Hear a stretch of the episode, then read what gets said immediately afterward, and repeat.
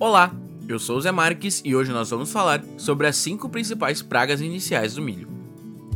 A época de plantio é ótima para conhecer melhor as pragas que podem colocar sua lavoura em risco e assim conseguir agir mais rápido contra elas.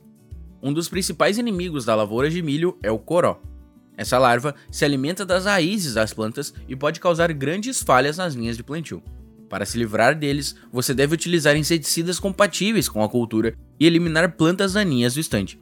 Também é super importante destruir os restos da cultura depois da colheita. A segunda praga que quero falar é sobre a larva arame.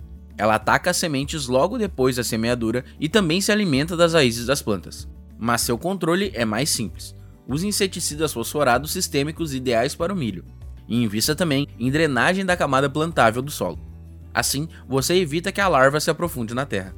A terceira praga é a lagarta rosca, que corta as plantas bem rente ao solo. Para se livrar delas, você também deve usar inseticidas sistêmicos.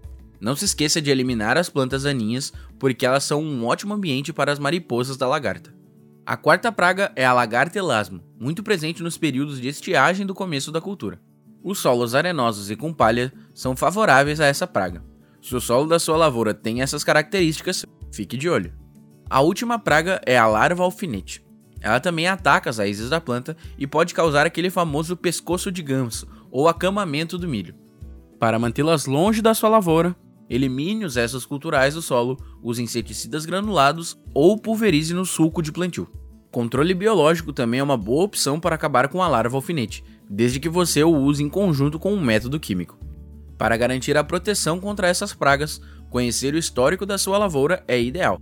Assim, você consegue prever os problemas e antecipar os cuidados necessários. Monitore com a maior frequência possível e faça um bom planejamento.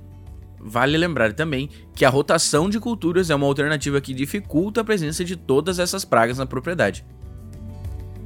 Eu espero muito que essas dicas te ajudem a evitar as pragas iniciais na cultura do milho e que você tenha uma ótima safra pela frente. Até mais!